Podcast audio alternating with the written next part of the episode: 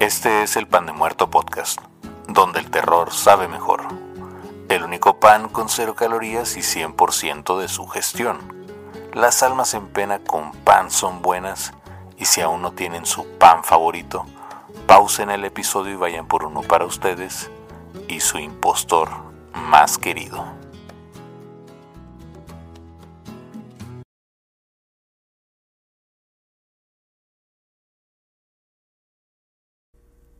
Este es el episodio número 14 del Pan de Muerto Podcast y hoy vamos a hablar de una de las agrupaciones musicales más importantes de todos los tiempos, sino que la más importante. Inclusive llegaron al punto de nombrarse ellos mismos más grandes que Jesús, lo cual les acarrearía bastantes problemas, pero fue una muy buena forma de hacerse publicidad, porque todo lo que vaya en contra de la iglesia llama la atención. Excepto este podcast, pues apenas lo escuchan algunas de mis primas y como seis de mis amigos. Pero el día de hoy no vengo a contarles la biografía de los Beatles, ni mucho menos de sus integrantes. Hoy vamos a hablar de un rumor, una teoría, una conspiración. Vamos a ponernos muy hippies, muy relax, pues este es el caso de la supuesta muerte de Paul McCartney en el año de 1966 y como el Servicio de Inteligencia británico conspiró junto a la banda para encubrir el accidente y buscar un reemplazo de inmediato, pues la muerte de Paul podría desencadenar violentas manifestaciones y suicidios colectivos. Los demás Beatles no podrían superar este evento por lo que nos dejaron diferentes pistas en sus álbumes para que solo los verdaderos fans pudiésemos darnos cuenta. Nuevamente, esto es solo otra historia narrada en el podcast. Tú tienes la última palabra. Si decides creer o no, queda a tu consideración. No se recomienda el episodio para menores de edad, pues se dan detalles muy gráficos acerca del supuesto accidente ocurrido a Paul McCartney. Para la realización de este episodio me basé en el documental El Último Testamento de George Harrison está disponible en YouTube. Todo empieza en el 2005, cuando el productor estadounidense Joel Gilbert recibe un extraño paquete sin remitente desde Londres. Dentro de él había unos mini cassettes de audio con dos cintas. Las cintas decían El último testamento de George Harrison. Los minicassettes de audio tenían la fecha del 30 de diciembre de 1999, fecha en la cual Harrison habría sido apuñalado 40 veces, en su humilde mansión de 146 habitaciones. El agresor fue un ex consumidor de heroína con problemas mentales de nombre Michael Abram, originario de Liverpool, el cual logró entrar a la mansión tras quebrar una de las ventanas que daban al jardín. Cabe mencionar que Harrison para este entonces estaba casado con Olivia Arias. Olivia golpeó a su atacante varias veces hasta que logró quitárselo de encima. Harrison al recuperarse declaró a la prensa que el haberse casado con una mexicana tenía sus ventajas. En los cassettes se escucha una voz similar a la de George Harrison, o tal vez es el mismo, el cual, desde una habitación del Hospital Royal Berkshire, contaba una historia sorprendente.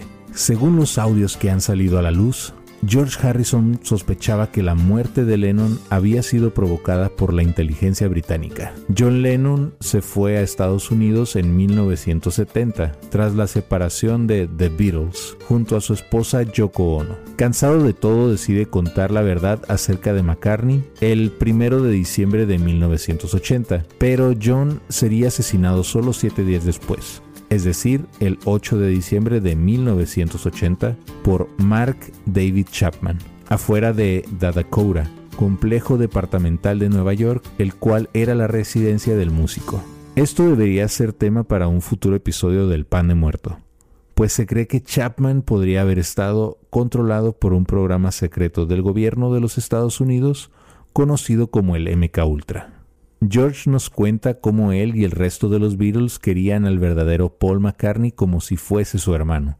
George, de 14 años, conoce a Paul, de 16, en la escuela. Paul le dice a John Lennon que George tocaba la guitarra, pero lo consideraban un niño, por lo que tardaron en invitarlo al grupo. Empezarían a tocar en Liverpool, como los Quarrymen. Nadie creyó que la banda trascendería en tan solo unos años y ya con el nombre de The Beatles a un fenómeno mundial. Con sus primeros cinco álbumes empiezan a salir de gira a diferentes países. La gente recuerda a los Beatles con felicidad y cariño, pero George nos dice que él recuerda que había mucho odio contra ellos y como siempre mucha controversia. Inclusive John en el 66 le dijo a una reportera que los Beatles eran más populares que Jesucristo.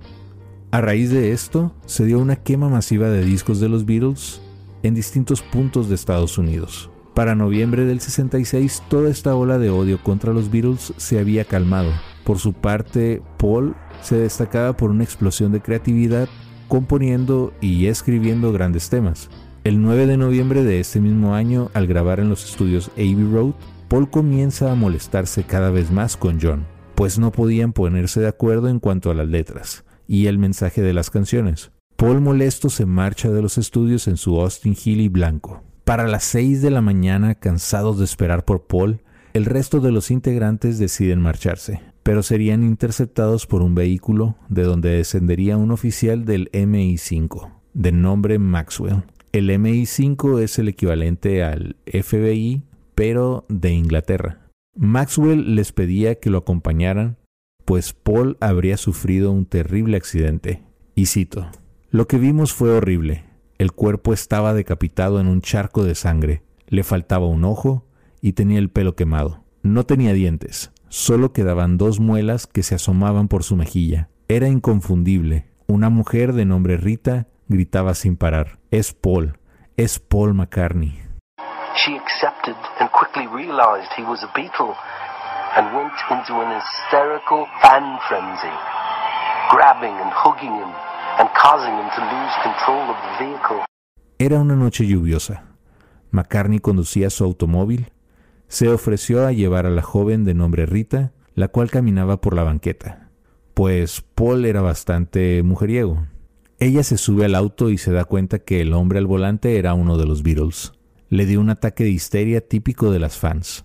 Comenzó a tocarlo, a besarlo y le hizo perder el control del vehículo. El auto impactó con un camión, se volteó y por último explotó.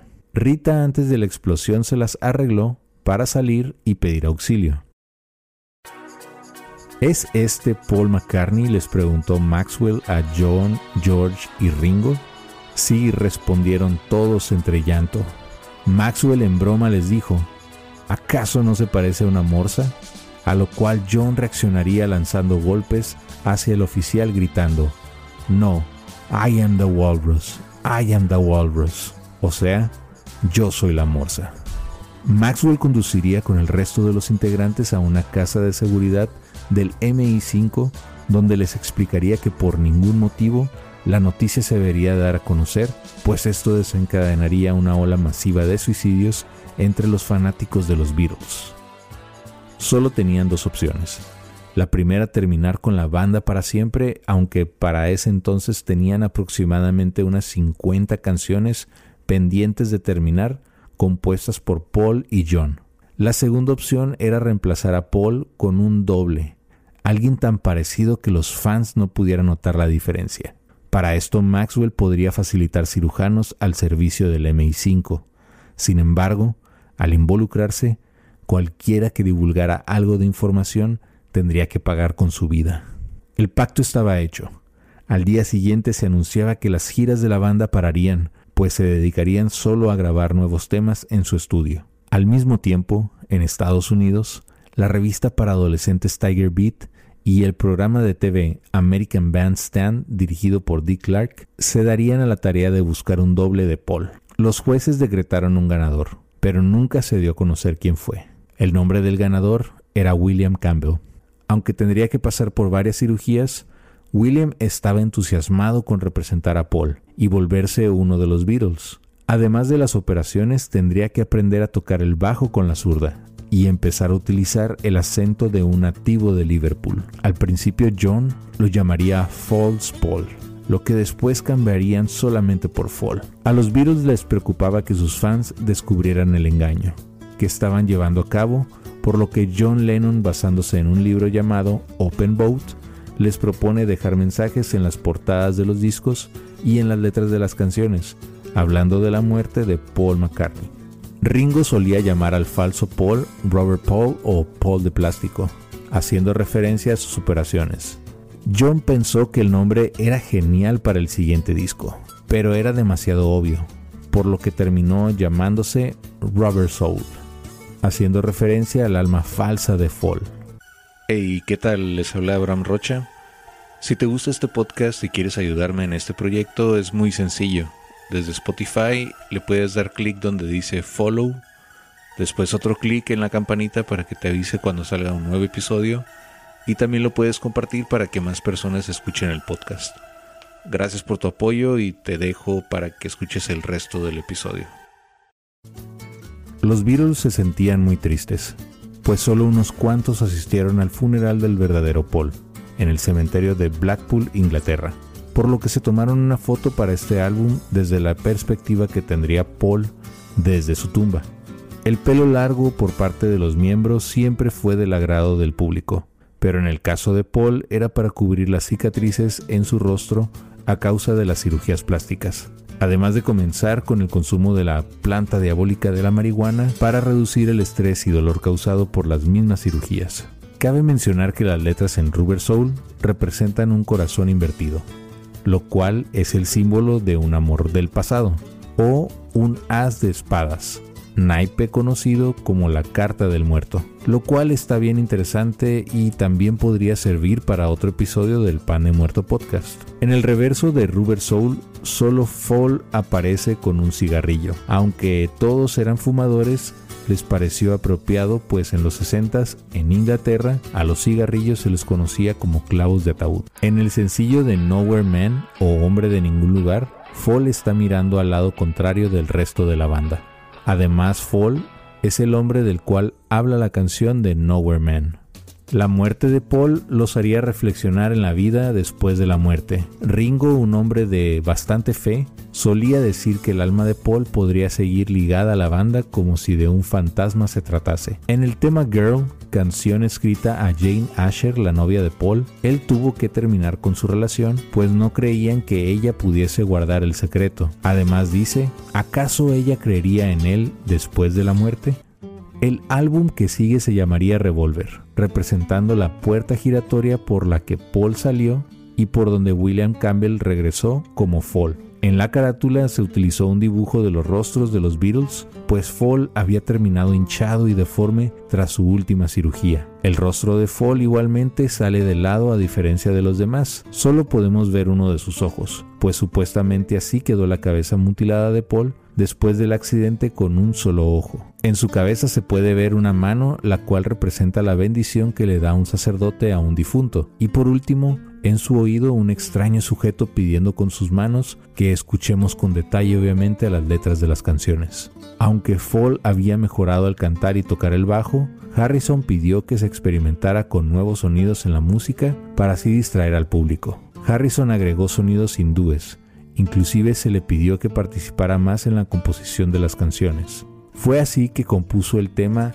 Taxidermista, haciendo referencia al lugar al que llevaron a Paul después del accidente. Ringo consideró este nombre muy revelador, por lo que se cambió por Taxman o Hombre de los Impuestos, en donde al final de cada frase gritaban el nombre de Paul. La canción Eleanor Rigby trata acerca del funeral secreto de Paul. Dice, Oh, mira toda esa gente en solitario, Además, el padre de Paul hablaría durante el funeral, por lo que se pensó incorporar esto en la letra, como Father McCartney, pero como pasó anteriormente era muy obvio, y así la letra se escribiría como Father Mackenzie, y dice escribiendo las palabras de un sermón que nadie escuchará, pues ese funeral se llevaba a cabo en secreto. Yesterday and Today le seguiría, separando así el primer grupo de The Beatles y este nuevo, ahora con Fall en el bajo. De aquí en adelante John quiso ser más duro con los mensajes, y en la portada de este álbum vemos pedazos de carne y partes de muñeco de plástico, haciendo referencia al horrible accidente de Paul. Dos muñecos sin cabeza serían colocados a los hombros de Fall, representando así la decapitación de Paul, y se le pidió que al sonreír no mostrara los dientes, pues en su brazo estaría colocada una dentadura representando la que perdió Paul con el choque. Harrison sostiene a un muñeco con el cráneo quemado sin cabello y sin dientes. Esa foto se mandaría a Capitol Records para imprimirse en los álbumes. John Lennon sería convencido de mala manera por parte de Maxwell y uno de sus Bloody Guns, un guarura, para que cambiase la portada. Es decir, que le metieron sus golpes, por lo cual le avisaría al grupo que la portada tendría que volverse a hacer. Y es así como sale esa portada de Yesterday and Today, donde ahora Fall sale en un tipo de maleta, pero cuando tú volteas la carátula del disco parece que está dentro de un ataúd. Además en el labio superior se puede alcanzar a ver una cicatriz de las cirugías de Fall. John, muy enojado con Maxwell después de la golpiza que le dieron, sale sujetándose las costillas por el dolor que le provocaba el estar sentado. El orden de las canciones en este álbum nos habla de la historia del accidente. Maneja mi auto como cuando Paul chocó. Solo estoy durmiendo. Así se miraba cuando lo encontró Maxwell. Dr. Robert, el cirujano a cargo de operar a William Campbell y convertirlo en Paul. Yesterday habla del sufrir por parte de John. Actúa natural es otro tema, y es cómo la banda debía comportarse. Y por último, We Can Work It Up o podemos arreglarlo es acerca del pacto hecho por la banda para sacar este proyecto adelante. Yesterday estaba escrita para Paul, pero cambió la letra para que en vez de hablar de un él, se escuchara un ella. ¿Por qué tuviste que marcharte? No lo sé. ¿Acaso dije algo mal? Ahora añoro el ayer. El siguiente disco habla sobre un tal Sargento Pimienta, y lo que se revela en su portada sin duda los dejará con la boca arrastrando por el piso. Así que mucho cuidado con sus dientes. ¿O acaso también ustedes los perderán como Paul? Si es así, no duden en contactarme en las redes sociales porque por el momento doy por concluida la parte número uno de Fall McCartney y la siguiente semana podrán escuchar el desenlace. Y entonces, las redes sociales del Pan de Muerto podcast son las siguientes. Si encuentras más pistas en esas carátulas de los virus, mándalas al correo oficial de muertopan.aol.com, Facebook, Instagram, TikTok y Twitch como Pan de Muerto Podcast. YouTube es Pan de Muerto TV y la página oficial es http diagonal diagonal de muertopan.wordpress.com donde seguramente no encontrarás nada referente a los virus, pero me puedes mandar un saludo, comentario o yo qué sé, nos vemos la próxima semana para terminar el episodio, panes. Adiós.